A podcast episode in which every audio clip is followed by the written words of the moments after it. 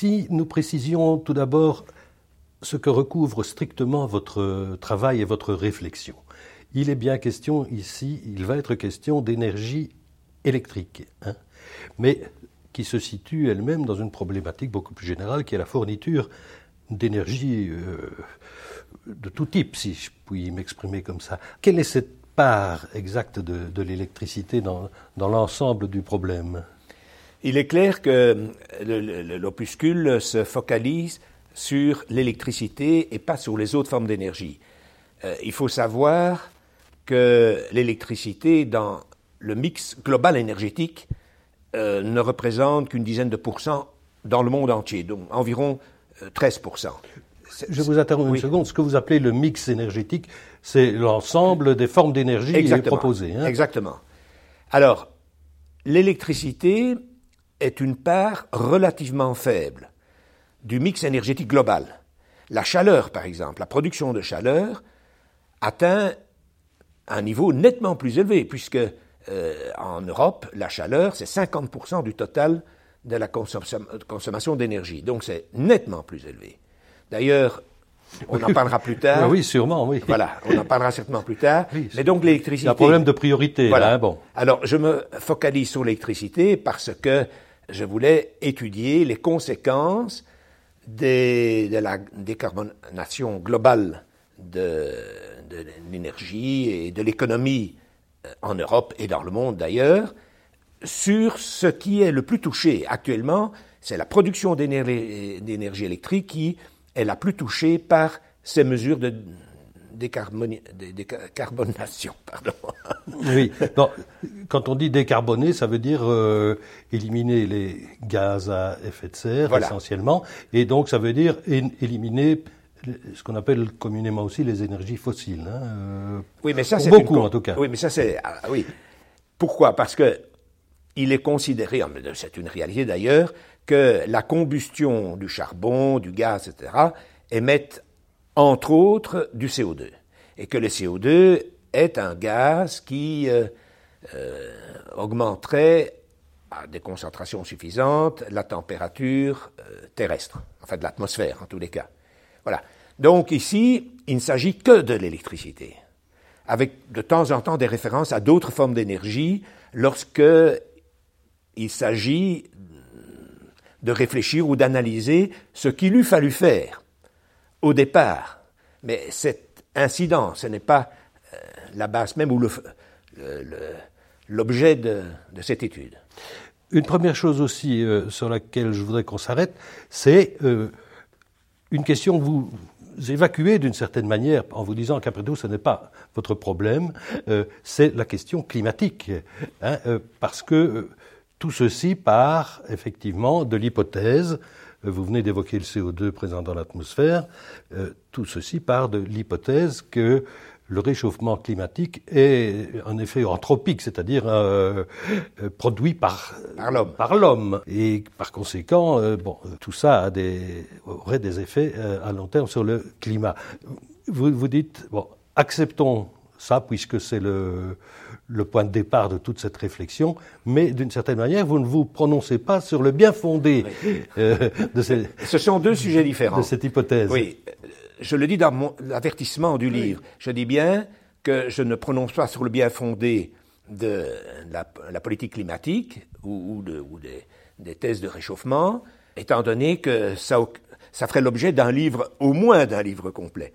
Ce qui m'intéresse en tant que spécialiste dans le domaine, c'est l'électricité et développer euh, le bien fondé ou non des, politiques climatiques demanderait beaucoup trop de place dans ce livre et comme c'est un livre de poche, euh, je n'ai pas tellement de, de possibilités de m'étendre sur le sujet. Donc je prends comme hypothèse de base qu'il euh, y a des émissions de CO2 et, et qu'il faut, essayer d'équilibrer le, système, en tous les cas.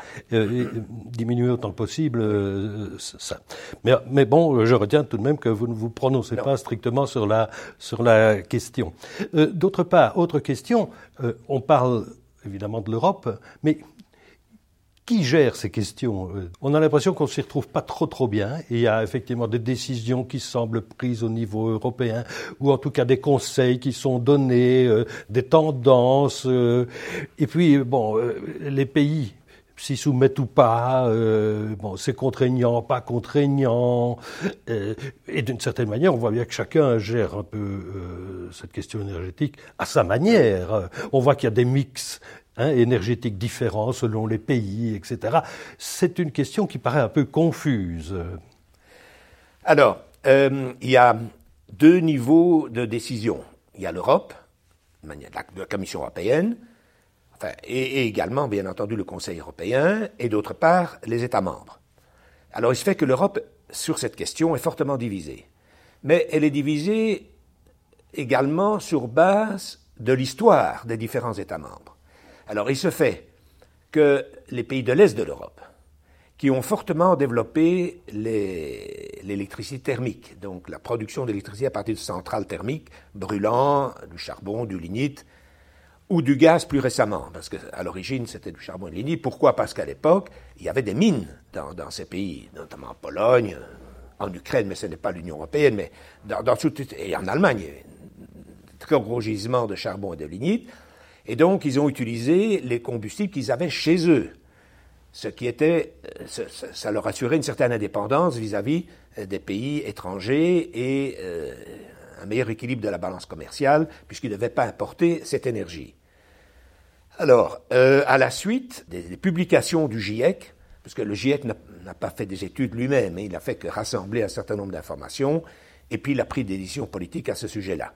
Un certain nombre de pays européens, et surtout à l'ouest de l'Europe, ont décidé de réduire progressivement ou rapidement, selon les, États membres, ces émissions de CO2.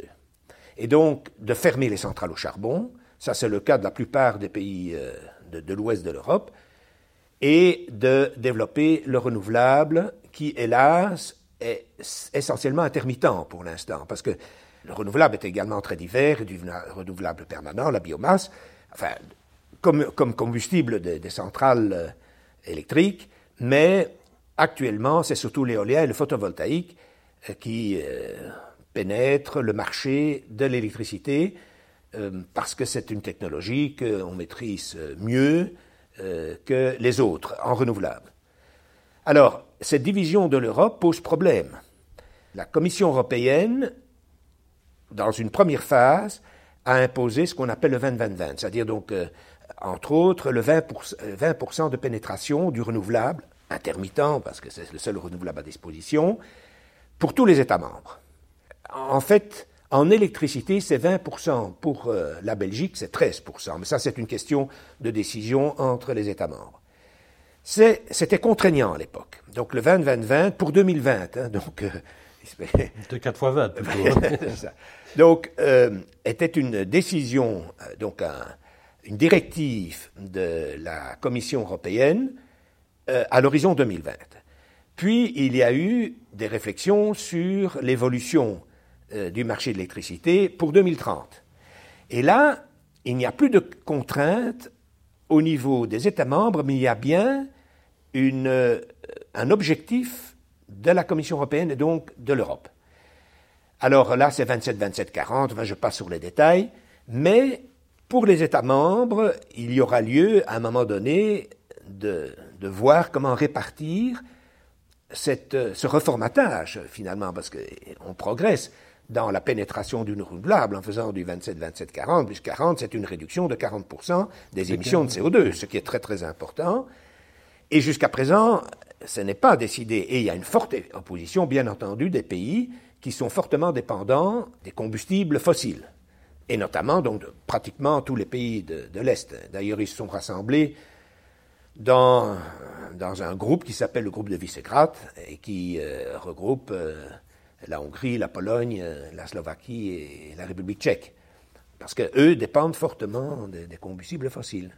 Et d'ailleurs se sont lancés, mais ça on en parlera après, dans le nucléaire, mhm. en plus. Voilà. Donc, la division de l'Europe, elle est là. Mais elle, n'est pas, ce n'est pas uniquement dans le domaine de l'énergie, c'est dans beaucoup d'autres domaines. On connaît bien l'immigration, enfin, il y, a, des tas de, enfin, disons que ce n'est pas plus uni là qu'ailleurs. Voilà, exactement. voilà, exactement. Mais d'autre part aussi, on voit que chaque pays a tendance à gérer effectivement sa, euh, sa sécurité, je dirais, son approvisionnement euh, de façon tout à fait personnelle, si je puis m'exprimer comme ça. Oui, pas tout à fait dans les pays de l'Ouest, dans les États membres situés à l'Ouest de l'Europe. Ben, on voit par exemple par rapport au nucléaire, certains ferment, certains pas. Ah à, quel délai Le nucléaire est un cas spécial. Oui, peut-être, mais je c'est pas du thermique. Hein. non, non, mais, mais c'est pas du thermique conventionnel. Euh. Mais vous constaterez avec moi que la France continue d'investir euh, dans ce domaine euh, parce qu'elle a effectivement un, savoir-faire probablement. Mais bon, la Belgique envisage la, fermeture, l'Allemagne s'est déjà prononcée, même si ça pose des problèmes, nous en reparlerons. Oui. Et donc on voit quand même qu'il y a des attitudes différentes selon les selon les pays et selon, encore une fois, ce mix énergétique, c'est-à-dire leur dépendance. Euh, Mais c'est de nouveau une question d'histoire. Parlons du cas de la France. La France a été un pays qui, à l'origine, a décidé d'avoir le tout nucléaire en électricité. Ça pas tout à fait le tout nucléaire parce qu'ils ont également des ressources hydrauliques importantes. Hein. Donc il y a 20% grosso modo de la production électrique qui est d'origine hydraulique. Les barrages, hein, pour les, barrages, oui, oui, mais c'est des barrages ou au fil de l'eau. Hein, donc, euh, sur le Rhône, c'est au fil de l'eau, mais il y a des barrages euh, dans la montagne. Alors, donc c'est historique. La décision avait été prise à l'époque de faire du nucléaire, parce qu'ils considéraient que le nucléaire permettait une production euh, d'énergie bon marché, abondante, avec des, un combustible extraordinairement énergétique. Il faut dire que on fait difficilement mieux. On fait mieux. Euh, on fait difficilement mieux, je veux dire. La Belgique euh, a également fortement poussé le nucléaire à l'époque, mais de nouveau, pour les mêmes raisons, parce qu'ils considéraient, les électriciens belges considéraient en tous les cas que c'était une forme d'énergie particulièrement intéressante. La Belgique n'a pas atteint évidemment la pénétration du nucléaire comme la France, parce que, mais malgré tout, c'était une forte pénétration. L'Allemagne aussi a suivi, avec une pénétration encore moindre, enfin le pays plus grand, et ils avaient du charbon et du lignite. Donc il y avait des très grandes centrales au charbon et au lignite. Donc tout est une question historique et de circonstances. Si en Allemagne il n'y avait pas eu du charbon, des mines de charbon et des mines de lignite, ben, il n'y aurait pas eu ce développement de la production d'électricité d'origine thermique, donc euh, euh, sur base de combustibles fossiles. Bon, c'est l'histoire. Maintenant, il faut reformater tout cela pour tenir compte de l'évolution mais enfin, on voit bien quand même que ça tiraille. ah, ça tiraille, euh, certainement. un peu dans... ça n'a pas fini de tirailler. oui. Mais donc, ce que vous mettez en question, c'est. Euh, certains disent que pour arriver aux objectifs, mettons 2050, euh, d'une diminution de 80% des gaz à effet de serre, il faudrait faire en sorte que toute la production électrique soit décarboné, c'est-à-dire zéro émission de gaz à effet de serre. Euh, oui. Ça, vous n'y croyez pas déjà. Ah, oui, et, au fond, le sens de votre démonstration, c'est de dire on n'y arrivera pas. Exact. Mais, mais, je vais tout de même euh, expliquer. Euh, pour atteindre 80% de réduction des émissions de CO2, enfin, disons, de gaz à effet de serre, les GES, il faut 100%, il faut décarboner à hauteur de 100% l'électricité, la production d'électricité. Sinon, euh, c'est impossible d'y arriver. L'objectif de 2050 est, à mon sens, complètement illusoire. D'ailleurs, j'émets des doutes sérieux sur la fermeture du nucléaire en Belgique en 2025, pour des raisons similaires. Parce que sortir du nucléaire en Belgique, c'est 6000 mégawatts qui, entre 2022 et 2025, devront disparaître du, du, paysage. électrique. Ce qui, nous sommes déjà en 2017, euh, il, m'étonnerait beaucoup qu'une décision quelconque soit prise avant les élections de 2019. Donc, en quelques années, sortir 6000 mégawatts est impossible parce qu'il n'y aura pas, à moins évidemment de développer fortement le thermique, comme l'a fait l'Allemagne d'ailleurs. Parce que si l'Allemagne parvient à équilibrer son système électrique c'est parce que la totalité de la production thermique a été maintenue et on a construit de nouvelles centrales au charbon et au lignite. Donc il y a 100 000 mégawatts en Allemagne qui sont toujours euh, disponibles et qui peuvent à elles seules assurer 100% de l'approvisionnement électrique de l'Allemagne, malgré le fait qu'il y ait 80 000 mégawatts d'éolien et de photovoltaïque, donc d'énergie renouvelable. Donc on ne peut pas dire ça réussit en Allemagne, ça réussira autre part, parce que l'Allemagne a cette réserve considérable de production d'électricité à partir de charbon et de lignite. Alors, si c'est le but poursuivi, euh, si on veut vraiment euh, forcer une production complètement renouvelable en 2050, on aura un blackout généralisé. Ce n'est pas possible de le faire.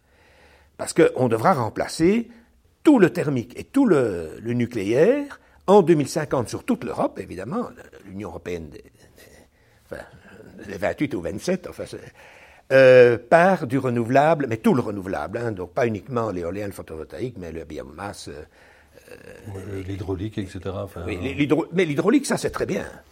L'hydraulique, il n'y a pas de problème, on y reviendra, dans, les réserves. enfin, c'est entre guillemets relativement peu de, choses encore. Hein. non. En Belgique, en, Belgique, oui, mais ça dépend des pays. oui. Voilà. Donc, d'une part, c'est extraordinairement difficile de remplacer ces productions thermiques et, nucléaires, sinon impossible, mais en plus, si on le faisait, le prix de l'électricité exploserait euh, dans, nos pays et mettrait l'Europe en position difficile, non concurrentielle, vis-à-vis des autres pays euh, du monde, euh, puisqu'il faut savoir que l'accord de Paris, récent, a permis à tous les États émergents de continuer à mettre du CO2, et notamment à l'État le plus polluant du monde, qui est la Chine. Parce que la Chine, si euh, elle réduit maintenant un peu sa production thermique, c'est parce qu'il y a de la pollution. Ce n'est pas pour une question de climat, c'est parce que de fait, les villes sont très très polluées. Devenu presque irrespirable. Et hein. presque irrespirable, et qu'ils souhaitent améliorer les conditions de vie de leurs citoyens. Donc c'est tout à fait honorable, mais en attendant, ils ont construit de nouvelles centrales au charbon parce que la, population, le niveau de vie de la population augmente, il faut satisfaire les besoins de la population, satisfaire les besoins de l'industrie, et il faut de l'énergie pour cela. Bon, et, la seule manière d'y arriver, c'est de construire des, pour la Chine, qui est un immense pays, euh, c'est construire des centrales nucléaires nouvelles et construire des centrales au charbon nouvelles. Donc, euh, si nous voulons absolument arriver, ou si on continue à vouloir arriver à une décarbonation complète d'ici à 2050, nous allons être en très grande difficulté économique par rapport à tous ces autres pays, et ça sera le déclin de l'Europe, il n'y a rien à faire. Donc, il faut raison garder et avoir une approche globale. Donc une approche non seulement sur base du, climat, puisque je l'ai accepté comme hypothèse de départ, mais également euh, en considérant les aspects économiques, les aspects du bien-être de la population, du train de vie que, le monde occidental a, et de ne pas donner lieu à une régression du niveau de vie de, nos États membres euh, de l'Union européenne. Oui, parce que vous donnez des, chiffres aussi sur euh, l'augmentation de la demande euh, électrique euh, dans, le futur. Ça va être considérable euh, aussi, parce, qu'on on se dit, bon, on part en général de 1990 hein, quand on veut faire des comparaisons. La référence, oui. de la référence, mais dans le futur, ça va être encore bien davantage d'électricité. Alors, là, il y a, y a, une controverse. Pas pour moi, hein, mais certains disent, oui, mais l'amélioration des rendements énergétique euh, va être telle qu'il y aura une diminution de la consommation d'électricité. Donc, rendement euh, dans les usines, rendement euh, en domotique, donc dans, les habitations, etc. Or, il faut constater deux choses. C'est qu'il y a une numérisation de plus en plus importante de toute notre vie économique. et la vie privée d'ailleurs également la digitalisation, enfin la numérisation, parce que digitalisation est un anglicisme, euh, une adaptation anglaise, euh, est, irréversible. Elle est en train de pénétrer absolument tous les domaines d'activité, et celle-là est grosse consommatrice d'électricité. Euh, les serveurs, les GSM, toutes les applications électroniques sont grosses consommatrices. Ça, c'est euh, très important. D'autre part, il y a également une pénétration de la voiture électrique. Euh, qui progressivement va remplacer, progressivement, parce qu'il ne faut pas considérer que ça va être très rapide, mais il y aura un remplacement progressif des voitures euh, classiques au diesel ou à essence par des voitures électriques. Alors, le départ est un peu décevant. Madame Merkel avait souhaité avoir d'ici à 2020 un million de, de voitures électriques en Allemagne. On en est très, très loin très loin. On est à, des dizaines de milliers, même pas, même pas des dizaines de milliers euh, actuellement. Oui, et encore, ce ne sont pas des voitures strictement. Non, non, ce sont des hybrides et des voitures électriques. Donc, le, la pénétration du marché de, de l'automobile par l'électricité est beaucoup moins grande que ce qu'avait espéré un certain nombre de dirigeants. Ces voitures électriques, il faut les recharger. Donc, euh, on va consommer de l'électricité, et beaucoup d'électricité. Euh, alors, la pénétration est moins grande que prévu, parce que, un, euh, la, maturité n'a pas encore été atteinte, l'autonomie de ces voitures est plus faible, est encore plus faible en moyenne que ce qui avait été espéré, il n'y a pas suffisamment de bornes pour pouvoir recharger en cours de route, euh, il faudrait euh, des déplacements relativement courts et ça ne vaut pas la peine pour la plupart des gens d'acheter euh, une voiture rien que pour rester en ville. Alors ça, serait la seconde ou la troisième voiture. Et donc, il y a un certain nombre de considérations techniques qui empêchent cette augmentation importante du parc d'automobiles électriques dans le monde, et, en Europe en particulier. Donc, mais, mais, ça, à terme, c'est pour ça que je dis, il y aura une augmentation, euh, ça va consommer énormément d'électricité et qui sera supérieur à la diminution de la consommation due à l'augmentation de l'efficacité énergétique. Voilà. Donc on voit bien quand même qu'il y a une balance toujours à faire. Ah Mais je dirais que cette balance, elle est presque au cœur du système. Parce que euh, vous expliquez aussi comment fonctionne le réseau électrique. Et c'est un gros, gros, gros problème. C'est qu'il faut constamment balancer offre et demande. Et demande. Sans quoi, on s'expose à des, gros soucis. C'est-à-dire que nos, appareils ne marcheront plus, euh, si j'ai bien compris. Hein. Euh, quand on est à du 50 Hertz, il faut y rester, euh, sans quoi les, voilà. les choses ne fonctionnent plus. Et, alors, on, ne se rend pas compte, au fond, de l'aspect dynamique de, tout ça, et évolutif en permanence. Il faut constamment équilibrer offre et demande. Oui. Alors, les défenseurs du tout renouvelable, électrique, hein, je parle d'électrique, les défenseurs du tout renouvelable disent euh, que le prix de l'éolien ou du photovoltaïque ne cesse de diminuer. C'est vrai, mais ça c'est une approche très restreinte du, problème, parce que plus la pénétration de ce renouvelable intermittent augmente, plus le système électrique va devoir investir dans le transport et la distribution d'électricité, dans le stockage d'électricité, et ça de manière irréversible. Euh, il faut savoir, tout le monde le sait d'ailleurs, que ce renouvelable intermittent, le mot le dit bien, ne produit de l'électricité que quand il y a du soleil ou du vent. Quand il n'y a pas de soleil et de vent, il faut compenser le manque de production du renouvelable. La manière de le compenser actuellement dans nos pays occidentaux, c'est surtout le gaz. Sauf en Allemagne euh, ou dans d'autres pays qui ont beaucoup de charbon, tous les pays de l'Est d'ailleurs, là c'est essentiellement euh, des centrales thermiques. Alors, ça a été le cas de l'Angleterre également d'ailleurs.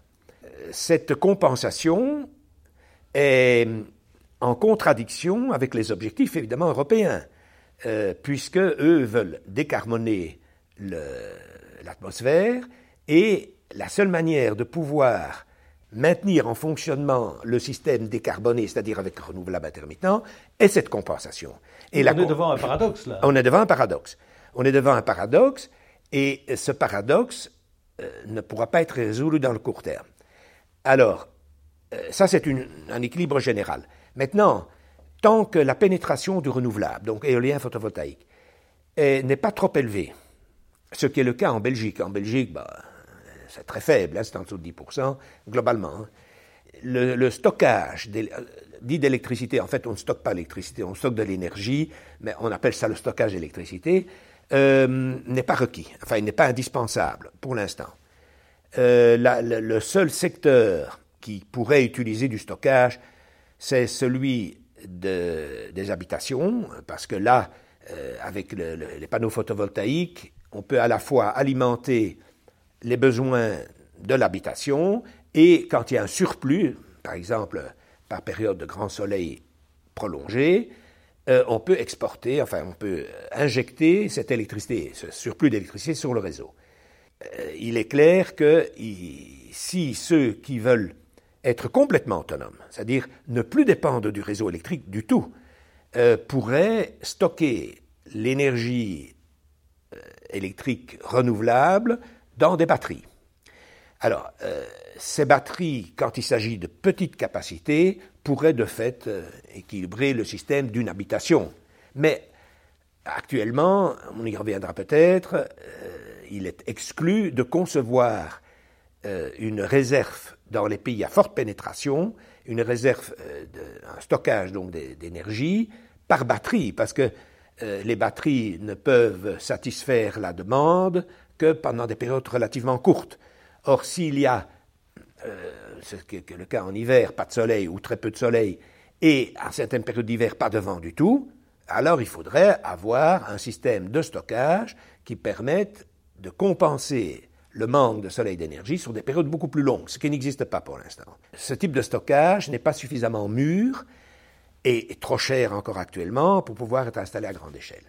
Donc c'est pour ça que je dis, les difficultés sont majeures. Hein, euh, Oui, en plus de ça, ça impose quand même de revoir complètement le, système. Vous parliez le, réseau électrique. Hein. Oui, mais vous parliez du réseau électrique où, on, injecte euh, un surplus d'énergie électrique euh, quand ça se présente. C'est donc un réseau à, deux sens, ce qui n'était jamais le cas jusqu'ici. Exact. Alors, il faut distinguer entre la transmission d'électricité à haute tension, donc, et, la, la, distribution d'électricité à basse tension, enfin basse ou moyenne tension. Qu'on a chez soi, quoi. Hein. Euh, oui, mais pas uniquement. On peut également, euh, euh, si, si la, la tension n'est pas trop élevée pour les, usines, on peut également être servi par un réseau de distribution. Alors, il se fait que pour pouvoir développer le renouvelable, il faut investir fortement dans ces réseaux électriques, mais fortement, et pas uniquement dans les réseaux électriques domestiques, mais également dans les interconnexions entre pays. Alors, la répartition des investissements euh, est telle que les dépenses dans les réseaux de haute tension, donc les, réseaux de, transmission, sont nettement inférieures aux dépenses qu'on devra consacrer à la distribution d'électricité. Grosso modo, on peut dire un quart, euh, trois quarts, mais enfin, on peut, on peut jouer euh, sur les chiffres, mais c'est nettement plus élevé en distribution d'électricité. D'autre part, comme les consommateurs, d'abord, la production d'électricité est dispersée. Elle est dispersée puisque on peut avoir des éoliennes partout, on peut avoir du photovoltaïque partout. Intermittente et dispersée. Intermittente, dispersée, et donc, dans, sur les réseaux de distribution notamment, et même, oui, surtout de distribution, euh, il y a des flux dans les deux directions, hein, puisque euh, le consommateur peut euh, faire appel au réseau pour ses propres besoins, mais peut également, en cas de surplus, débiter dans le réseau. Ça, c'est également une modification très importante de, de la structure existante, d'où des investissements très très importants. Alors, euh, il faut financer tout cela. Le, problème pour ceux qui sont propriétaires de ces réseaux, donc euh, Elia en Belgique pour le réseau tension, et puis alors la série des distributeurs, qui, qui, sont bien connus actuellement à cause de tout, de tout ce qu'on entend à, la télévision, à la radio et, dans les médias, et ce qu'on lit dans les médias, euh, doivent euh, trouver des moyens financiers pour renforcer le réseau, ajouter un nombre de certaines lignes pour pouvoir euh, se connecter à des centres de consommation ou de production d'ailleurs, qui n'est pas évident, parce qu'à un moment donné, si le cadre juridique n'est pas suffisamment précis, ce qui est le cas actuellement, ça implique tout le monde. Ça implique les, producteurs, ça implique euh, les, consommateurs, ça implique euh, les sociétés d'électricité. Si le cadre n'est pas suffisamment bien défini, tout le monde aura peur des investissements ou des coûts échoués, stranded cost, puisqu'ils vont dire, mais moi je ne suis pas certain de l'évolution du système, donc je ne vais pas investir si je n'aurai pas euh, la possibilité de valoriser mes investissements à terme. Et voilà, donc pour l'instant, il y a certains doutes, d'autant plus que en Belgique, par exemple, il y a une possibilité de sortir complètement du nucléaire, mais ça change complètement le système électrique. En Allemagne, ils ont décidé de fermer tout en 2022. Ça va aussi euh, poser quelques problèmes et peut-être que presque certainement, ils devront continuer à produire de l'électricité à partir de charbon et, et, et de, et de, de. Je ne vois pas d'autres solutions dans le court terme. 2022, c'est dans cinq ans. Donc, euh, il y a vraiment une réflexion sur le reformatage du, système électrique euh, dans tous les pays, dans tous les États membres. Et c'est pour ça que certains ont déjà décidé de ne pas suivre euh, les directives européennes au-delà des 20-20-20, parce que là, c'était contraignant, et vont fortement, durement négocier la répartition des objectifs européens entre les États membres en disant nous, nous n'adhérons pas à ce système, ça serait ruineux pour nos, pays, euh, on n'arrivera pas à nous aligner. Voilà. Euh, parce que ce qu'il faut bien comprendre aussi, c'est que euh, c'est aussi compliqué quand il y a un surcroît de production euh, d'électricité euh, que quand il y en a trop peu. Hein, toujours en vertu de cet équilibrage permanent qu'il faut euh, conserver. Hein, donc quand on a des jours bien ensoleillés, bon, il y a un surcroît de production dont il faut bien faire quelque chose. On ne peut pas la laisser circuler un peu partout dans le réseau. Ça ne, ah ça ne marchera pas non plus. Alors, euh, l'idée, évidemment, c'est d'utiliser ce surplus d'électricité pour le stockage. Pour le stockage. Maintenant, il faut voir dans quelle mesure ça pourra se faire, parce que euh, théoriquement, c'est correct. Pratiquement, on verra.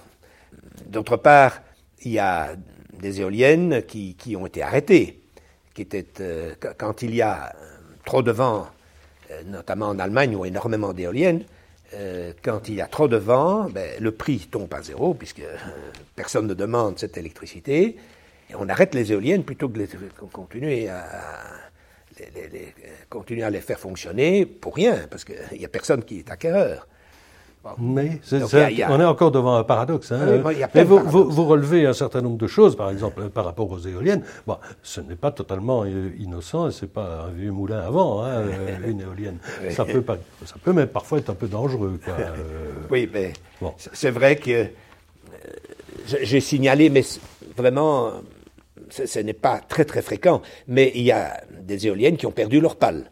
Les pales et, des pales se promènent dans la nature sur des dizaines de mètres. Et ça peut être très très dangereux. La fréquence n'est pas excessivement élevée. Euh, des éoliennes ont pris feu également. De nouveau, ce ne sont pas des cas excessivement fréquents. Euh, et les problèmes sont aussi euh, importants en offshore qu'en onshore. Hein, parce qu'on dit l'onshore, donc les, éoliennes sur Terre, vont être de plus en plus difficiles à installer parce que d'abord, les, régions très venteuses ont déjà été exploitées, et que d'autre part, il y a une, opposition qui, qui, augmente de la part du citoyen, de la part donc des riverains, qui eux considèrent qu'il y a des nuisances de différents types, euh, sonores, pour euh, les écologistes, les oiseaux euh, sont pris dans, des pales et, donc sont tués. enfin, il y a différentes raisons, les regroupements de protestataires euh, sont de plus en plus importants et obtiennent gain de cause. Il faut dire qu'en Belgique, euh, les résultats qu'ils ont obtenus sont significatifs, puisqu'ils ont, ils ont remis en question des permis qui avaient été octroyés pour un certain nombre de parcs éoliens. Donc tout cela aidant, on s'oriente vers de l'éolien en mer, donc offshore. Qui pose bien des difficultés. Et qui pose des difficultés également. Alors, il y a je le cite dans, l'opuscule, il y a un cas extrême, c'est celui du parc euh, Barth, euh, mmh, en mer du Nord. Allemand, hein, Allemand, euh, oui, oui dans, les eaux territoriales allemandes, qui est un parc important, puisqu'il y a 80 éoliennes et 400 mégawatts, hein, donc c'est déjà une belle puissance, qui avait eu, a démarré en 2013, a, été, a dû arrêter immédiatement après. Il y a eu des tas de problèmes, des, des problèmes techniques, il y a eu même le feu. Euh, on a arrêté tout le parc à cause de ces incendies, puis on l'a redémarré après. Et finalement, le parc n'a pu être redémarré euh, de manière permanente qu'en 2016. Donc il y a eu trois ans euh, d'arrêt complet. En outre, pour éviter la corrosion des pales, enfin de, de, l'éolienne elle-même, il a fallu comble, le comble du comble, utiliser des moteurs diesel pour faire tourner les pales. Donc ça veut dire qu'on a émis du CO2 pour maintenir en vie euh, un système électrique décarboné. C'est encore une de ces contradictions. Euh. Bon, mais de nouveau, c'est un cas, un cas particulier, mais un cas important, parce que c'est tout de même, euh, c'est pas le seul, hein, mais c'est un cas important. C'est symbolique hein, de savoir que tout n'est pas aussi rose qu'on le dit. Ouvert. Comment ouvert, ouvert. un autre aspect encore euh, sur lequel je voudrais qu'on s'arrête avant de venir à, vos suggestions pour, euh, je dirais, optimiser le système, euh, c'est ce qu'on appelle les ETS, les Emission Trading System. Hein, autrement dit, ce qu'on appelle aussi parfois un peu vulgairement les, droits de polluer. Quoi, hein, bon, là aussi, il y a des choses qui ne fonctionnent pas bien. Quoi, oui, mais ça, ça a été Ouais, D'abord, expliquons ce que c'est que l'ETS. Hein. Donc, euh, l'ETS est un, un, un, système de, de cap and trade. Ça veut dire donc on, on plafonne et on échange. Alors, il fixe une quantité totale de quotas d'émissions de CO2. C'est pour ça qu'on appelle cela le droit de... Le permis de polluer. ou le permis de polluer. Euh, donc, il fixe un quota global tel que... Donc, on ne peut pas dépasser et qui est réparti euh, entre un certain nombre d'acteurs, et tous ceux qui sont concernés par ces émissions de CO2 échangent leurs allowances, donc leur quota entre eux.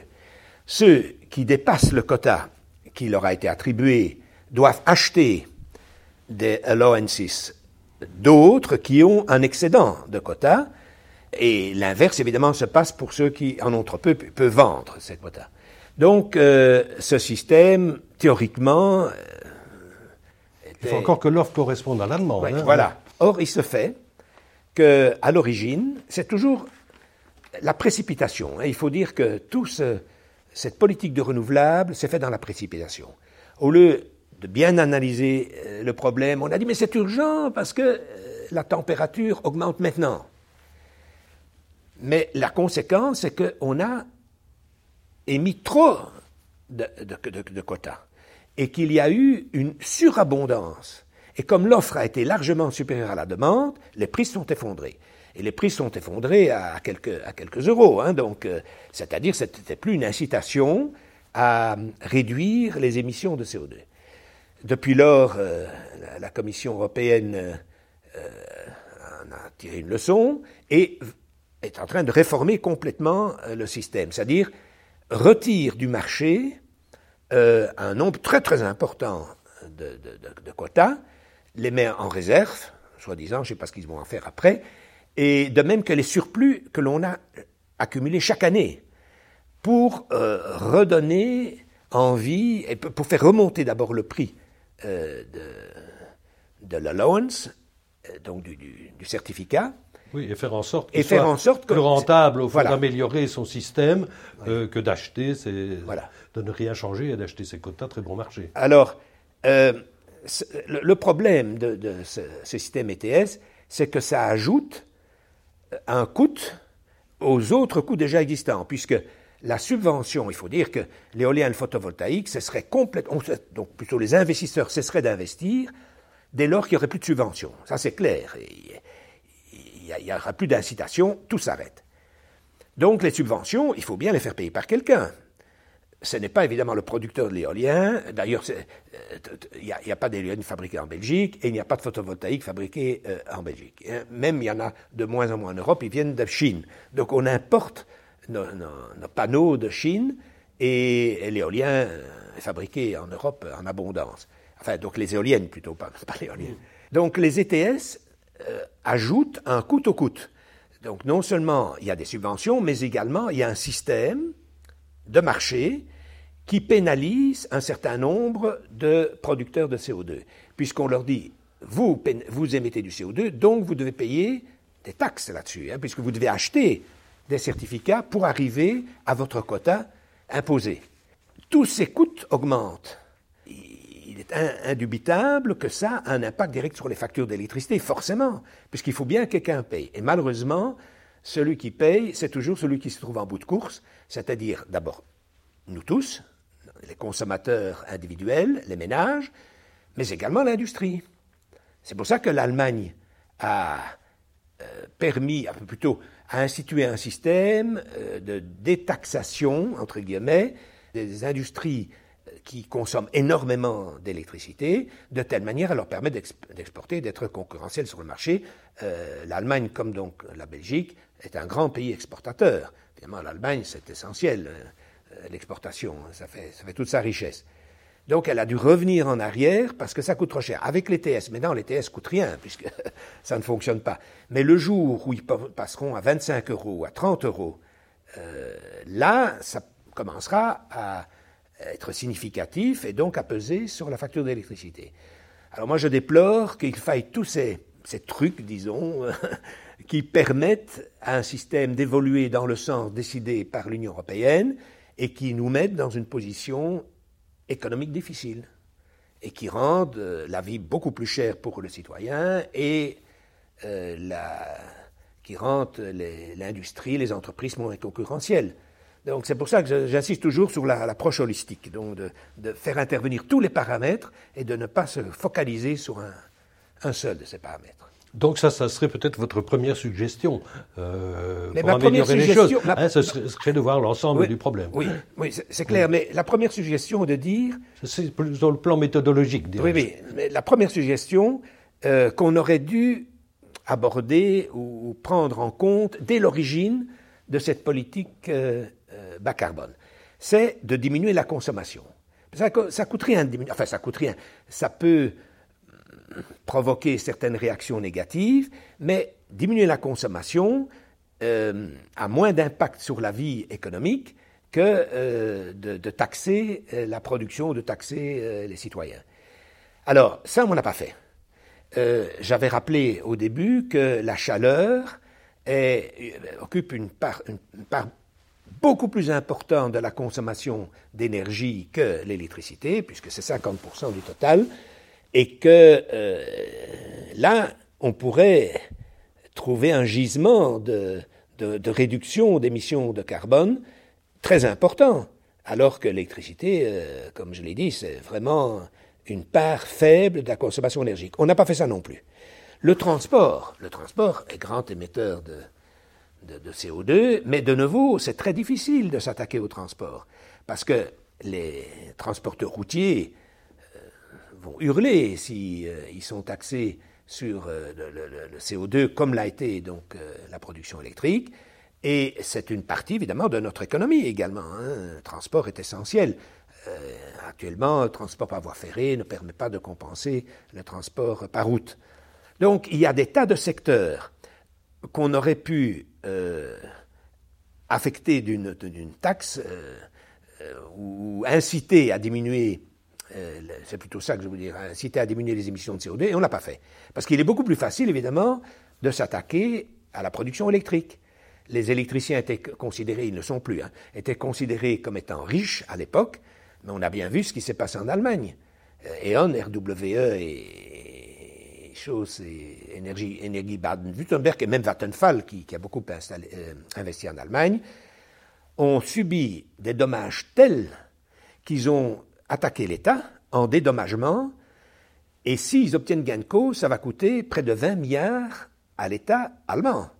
leur bilan a été affecté considérablement, leurs bénéfices euh, fortement réduits. le, fait de s'attaquer essentiellement à un secteur, enfin essentiellement de manière plus important à un secteur qu'à l'ensemble de l'économie, euh, provoque des dégâts la question du nucléaire aussi, vous êtes partisan d'un maintien. Euh, euh, encore une fois, je dirais que c'est euh, le constat que vous faites qui impose un constat. C'est un constat. C'est un constat parce que, comme je l'ai expliqué, retirer 6000 mégawatts du jour au lendemain, parce que entre, entre 2022 et 2025, c'est du jour au lendemain, c'est trois ans. Il, faut, il faut savoir que entre le moment où on autorise le développement d'une énergie quelconque, thermique ou nucléaire, autre que l'éolienne photovoltaïque, là évidemment il suffit d'installer des panneaux ou une éolienne, c'est beaucoup plus rapide, mais euh, l'énergie est beaucoup plus faible aussi. Ici, il s'agit tout de même de, centrales qui font des centaines de mégawatts, voire 1000 mégawatts euh, dans le cas du nucléaire. Donc, moi je constate une chose, c'est que si on se retire du nucléaire, on aura un problème majeur. Alors, des simulations ont été faites, notamment par Elia, une simulation du tout renouvelable en 2050. Quand on regarde quel système on aura si le tout est renouvelable, c'est un système dans lequel on importerait 50% de nos besoins euh, en électricité de l'étranger. Alors ça, c'est intenable, parce qu'on dépend du bon vouloir des pays voisins, et d'autre part, qui dit, qui, si, eux-mêmes euh, ont fortement augmenté la pénétration de leur euh, électricité renouvelable, qui dit qu'il y aura à disposition de l'électricité renouvelable, parce que s'il n'y a pas de soleil en Belgique, il n'y a vraiment pas de soleil dans l'ouest de l'Allemagne, en Hollande ou dans l'est de la France. Donc, on n'est pas certain, euh, loin, on est loin d'être certain, que le système est fiable. Or, une des conditions ou un des critères fondamentaux du système électrique, c'est la sécurité d'approvisionnement, c'est-à-dire l'équilibre entre l'offre et la demande, euh, donc l'adéquation entre la production et la consommation d'électricité. Eh bien là, avec un système tel que... C'est un des scénarios d'Elia. Hein. Elia ne, ne, promeut pas nécessairement ce scénario-là, mais il présente ce scénario, ce qui est un avantage pour Elia, parce que si on importe de l'électricité, c'est Elia qui y gagne, évidemment, puisque l'interconnexion euh, est sa propriété, donc euh, ça fait partie de ses actifs. Donc Elia a tout avantage à augmenter euh, la, la, la, nécessité d'avoir recours à ces réseaux. vous préconisez aussi, en tout cas, tenter autant que possible d'améliorer le renouvelable non intermittent. Hein, parce que, oui, oui. cet intermittent, cette problématique, on l'a vu. Hein. Oui, mais je ne propose pas du tout de, sortir du renouvelable intermittent. Ce que je considère comme une solution plus réaliste, c'est de plafonner le renouvelable intermittent. Parce que sinon, on arrive à perturber à ce point le système qu'il pourrait être déséquilibré. Par contre, le renouvelable non intermittent, donc un, renouvelable tel que l'hydraulique, c'est parfait, il n'y a, aucun problème, euh, euh, d'autant plus que quand euh, l'hydraulique est amortie, enfin, quand la, construction même est amortie, l'eau, elle est là, quoi. Enfin, dans les pays où il y a de l'eau, bien entendu. Mm. C'est exact. Et, également le, cas des, des, centrales de pompage-turbinage. Donc en Belgique, nous n'avons pas de, véritables centrales euh, à barrage qui produisent l'électricité de manière continue, mais nous avons la centrale de, de Caux et, celle de plate taille, de la qui, euh, euh, dont la puissance est relativement élevée puisqu'il s'agit de 1237 MW, je ne sais pas exactement, à Caux, mais il faut pomper l'eau du bassin inférieur vers le bassin supérieur pour pouvoir produire de l'électricité après, en cas de besoin, bien entendu, la pointe ou, d'autres circonstances. Euh, l'eau euh, du bassin supérieur passe par une turbine avant d'arriver au bassin inférieur. La turbine entraîne un alternateur et produit de l'électricité.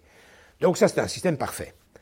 Mais on est très limité, parce qu'il n'y a pas beaucoup de sites, enfin il n'y en a plus d'ailleurs à part, celui-là, qui permet d'étendre la production hydraulique.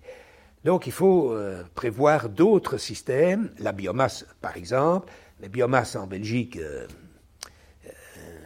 il faut importer évidemment euh, cette biomasse. Euh, on ne peut pas remplacer toute notre agriculture par euh, des produits, des céréales qui, elles, seraient utilisées dans des centrales à biomasse.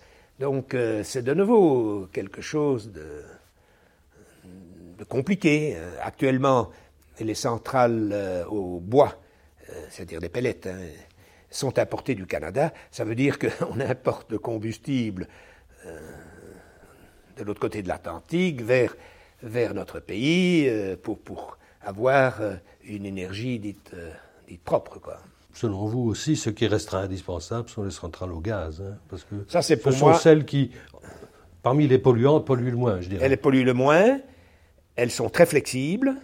Actuellement, euh, elles ne sont plus rentables, aucune, étant donné que, d'une part, il y a une priorité d'accès au réseau donnée aux renouvelables intermittents, et d'autre part, elles euh, fonctionnent un nombre très faible d'heures par an. Euh, quelques centaines d'heures, et la rentabilité, alors qu'elles sont, elles sont calculées pour fonctionner 5000, 6000 heures, minimum. Euh, à l'époque, quand euh, elles étaient une source normale d'électricité, ben, il n'y avait pas de problème de rentabilité. Au contraire, nos centrales au gaz euh, belges sont d'une excellente qualité, ont de très bons rendements, sont des centrales, certaines sont très récentes, et malheureusement, à cause de ce reformatage du système électrique, elles deviennent non rentables. Et ça, c'est déplorable, d'autant plus qu'elles sont indispensables pour assurer l'équilibre du système électrique. En cas d'absence de, vent ou d'absence de soleil, il faut bien produire de l'électricité. Alors le gaz est, la solution la plus facile parce que la flexibilité est très très grande et on peut les faire démarrer rapidement, d'autant plus que si on les, laisse euh, tourner en cas de besoin, c'est immédiat. Et puis, donc, d'ici à 2050, je suis certain qu'il y aura toujours des centrales au gaz. Il n'y a pas d'autre solution. D'autant plus si la pénétration du renouvelable augmente. hein. Oui, donc, euh, si on vous suit, et en conclusion, euh, quand on regarde, je dirais, euh, en prenant le microscope un peu, je veux dire qu'on est constamment devant des, des problèmes. Ah, c'est clair. hein. C'est à moins, à moins d'opter pour un système, un mix électrique plus équilibré. C'est-à-dire réduire, le plafonner, comme je dis, le renouvelable intermittent, avoir un stockage, avoir, besoin d'un stockage d'électricité pas trop important, maintenir le nucléaire, pas, pas, pas bien entendu 1 ou Doule 2 ou Tianchin en Belgique, ça c'est clair, mais maintenir en tous les cas une capacité nucléaire suffisante parce que le nucléaire est amorti en Belgique, l'électricité est très bon marché euh, en nucléaire, donc maintenir cette capacité nucléaire et une capacité de gaz, donc thermique, donc de centrale au gaz. Si le mix électrique est bien réfléchi, il n'y aura pas de problème en 2050, pas plus que maintenant. Mais maintenant, il y a un problème plutôt, mais il n'y aura pas de problème en 2050. Mais il faut maintenir ce mix. Euh, Sinon, je ne sais pas comment on pourra assurer les critères fondamentaux hein, d'un système électrique, c'est-à-dire une, une sécurité d'approvisionnement à un prix modéré, un prix le plus bas possible et de manière durable.